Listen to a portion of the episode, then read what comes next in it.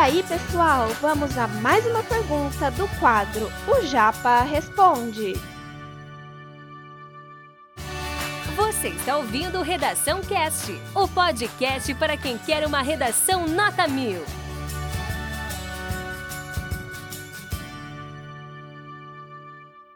Justificativas para o ensino domiciliar. Por que, que tem que ter então, gente? Por que, que a gente tem que implementar? Galera, as escolas elas encontram-se em péssimas condições. Não é uma coisa que só eu constato. Eu acho que vocês de casa aí que estão assistindo a nossa aula podem interagir, podem dar o depoimento, falem um pouquinho das suas experiências nas escolas que vocês estudaram, se for estadual, se for municipal, se for federal, enfim, instituição federal, instituto federal, né? Ou particulares mesmo. As minhas experiências eu tive nos dois âmbitos, eu posso falar por mim. Talvez o Eduardo possa até dar o seu depoimento e falar um pouquinho também. Cara, eu tive uma relação em que eu percebi que a escola estadual realmente é deprimente.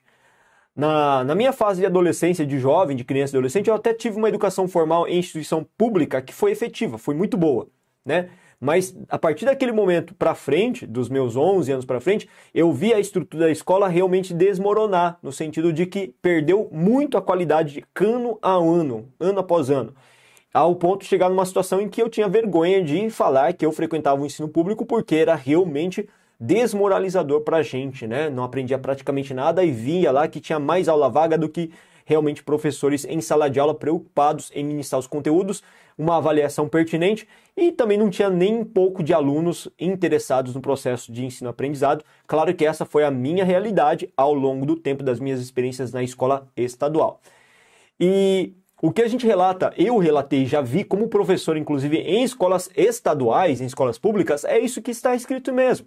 Realmente, as escolas encontram-se em péssimas condições estruturais, cadeiras, distribuição de água, higiene. Na pandemia se provou e verificou que a maior parte das escolas estaduais não tem as mínimas condições de promover um retorno seguro com distanciamento, com medidas sanitárias, com a disposição de papel higiênico, papel toalha, água potável, sabão, sabão sabonete para as pessoas lavarem as mãos e muito menos álcool em gel. Então verificou que realmente o cenário é muito dramático na volta, no retorno às aulas presenciais por parte da rede pública, ok?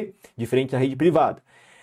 Há nas escolas a exposição à violência física e moral. De fato, existe muito isso na realidade brasileira também. As crianças são submetidas às violências, a tratativas desmoralizantes, por coordenação, direção, pais, colegas principalmente, né, que isso é muito comum. Os educadores apresentam péssima formação ou formação deficitária. Afasta as crianças da doutrinação de esquerda, isso é importante, tá? Esse discurso aqui, você pode perceber que é um discurso típico de direita. Afasta as crianças da doutrinação, de acordo com essa perspectiva da direita, então em vigor, então em poder, as escolas teriam potencial manancial de instruções doutrinárias para o marxismo, para o comunismo, enfim, né? Existe essa, esse discurso que eu acho um pouco vazio, mas existe mesmo assim, é bom a gente falar. Não use esse discurso, esse tipo de argumento na sua redação, ok? É, e o último impede que o filho tenha contato com conteúdos inapropriados para a idade. Isso foi uma pauta muito discutida pela ministra é, dos Direitos Humanos, na verdade, ministra da Mulher, dos Direitos Humanos, Mari Silva, que ela colocou, apesar dela não ser ministra da Educação, ela como ministra dos Direitos Humanos, assegurando também os direitos da mulher, da família.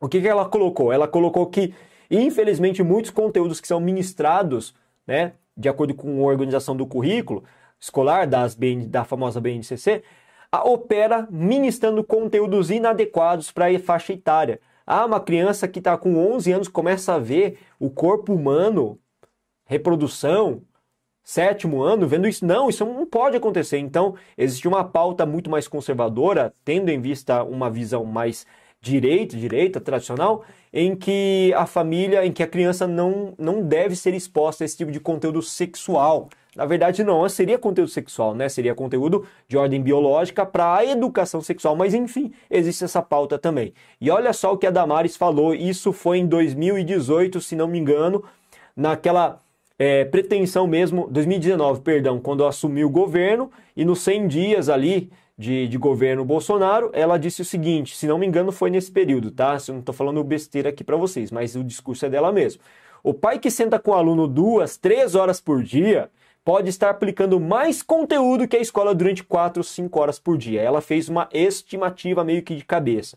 E aí, você que está me assistindo aí nesse momento, você concorda com isso? Seja ao vivo ou gravado, você concorda com essa fala? Será que realmente os pais poderiam ser capazes, no intervalo de duas a três horas, ministrar muito mais conteúdo do que uma sala de aula, do que um professor capacitado, um grupo de profissionais que tenha qualificação durante quatro, cinco horas?